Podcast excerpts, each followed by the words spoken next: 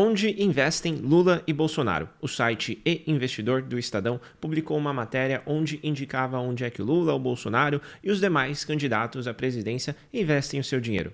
E eles utilizaram como base as informações enviadas ao TSE, Tribunal Superior Eleitoral. E entre os candidatos tem alguns que ainda deixam o seu dinheiro na poupança, tem outros que já investem em previdência privada, outros em CDBs e alguns até carregam ações, isso mesmo, ações. A poupança ainda estava presente em cinco das nove declarações que foram enviadas ao TSE.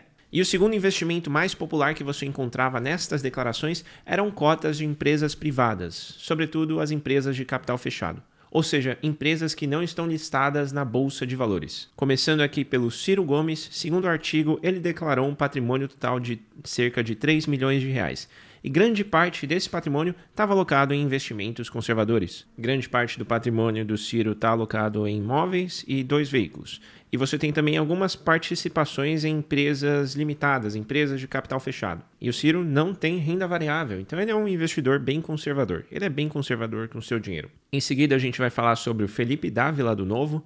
E ele de longe tem o maior patrimônio entre todos os candidatos à presidência. Ele tem aí 24 milhões de reais. E a maior parte desse capital está alocado em empresas privadas. Então ele é um empreendedor nato tem muitas empresas e poucos investimentos em renda fixa ou em ações. Então, a gente pode prever aí que ele investe grande parte do seu dinheiro nos seus próprios empreendimentos. Os seus imóveis valem em conjunto cerca de 3,3 milhões. Depois ele tem um pouquinho em renda fixa, uh, eh, 238 mil, é o que é pouquinho comparado ao patrimônio dele, é claro.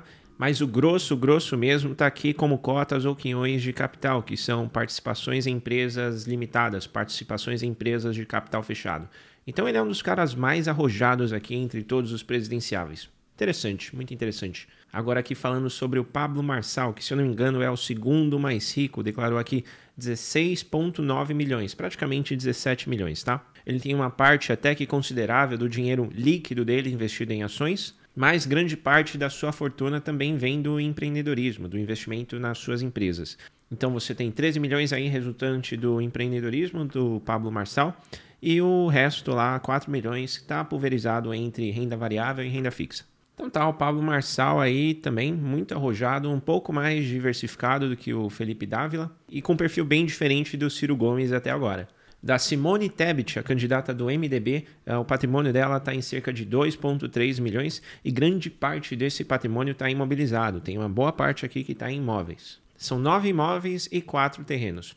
Acho que depende muito da idade da pessoa, é muito comum, é muito cultural investir em imóveis e eu vejo um certo risco de liquidez aí, eventualmente ela pode precisar de alguma coisa a curto prazo. É difícil você vender um imóvel de bate-pronto, então o imóvel tem uma liquidez baixa, mas é o perfil dela. Eu acho que é um perfil até que, eu não diria conservador, talvez eu diria é um perfil mais imobilizado. Temos aqui também a candidata Vera Lúcia, do PSTU, que declarou R$ 8.805 inteiramente alocados na poupança. Bom, eu acho que hoje ela consegue encontrar algum CDB ou pelo menos um Tesouro Selic para tirar esse dinheiro de lá e fazer ele render um pouco mais. Mas enfim, continuando aqui, tem a Sofia Manzano do PCB, que declarou um patrimônio de 498 mil reais e o único investimento também é na caderneta de poupança. Partindo aqui para o que vocês querem ver mesmo, Jair Bolsonaro e Lula, que são os caras que estão disparando nas pesquisas. O Bolsonaro declarou um patrimônio aí de 2,3 milhões de reais e nesse registro se encontram cinco imóveis e um veículo. E o que me chama a atenção aqui é que grande parte da liquidez do Bolsonaro está aplicada na caderneta de poupança. Ele está perdendo dinheiro, principalmente numa época onde a gente tem uma taxa de juros na casa dos dois dígitos. Acho que o Paulo Guedes não está orientando muito bem o Bolsonaro. Às vezes, uma renda fixa, um fundo de renda fixa, eu não sei. Talvez possa ser interessante, mas caderneta de poupança é difícil, né? E por fim, uh, Luiz Inácio Lula da Silva, que é o terceiro com o maior patrimônio, ele só fica atrás do Felipe Dávila e do Pablo Marçal. Você tem três imóveis, três terrenos, um veículo, algumas aplicações em empresas privadas e tem uma boa parte em previdência privada. E também tem uma aplicação bacana aqui em renda fixa. No VGBL são cerca de 5 milhões de reais. Grande parte do patrimônio dele está na previdência privada, ele escolheu uma VGBL. E o VGBL é ideal para quem faz a declaração simplificada do imposto de renda. E se você carregar ele por um período longo, você tem certos benefícios tributários. O VGBL ele também não tem o come cotas, mas você tem que deixar esse dinheiro aplicado por um longo período de tempo. E só lá na frente você vai pagar o imposto de renda sobre os rendimentos. Então é algo interessante se você está pensando no longo prazo e também está criando estratégias para passar esse patrimônio para os herdeiros. Então Lula aí comparado ao Bolsonaro é um cara que está muito bem estruturado nas suas finanças.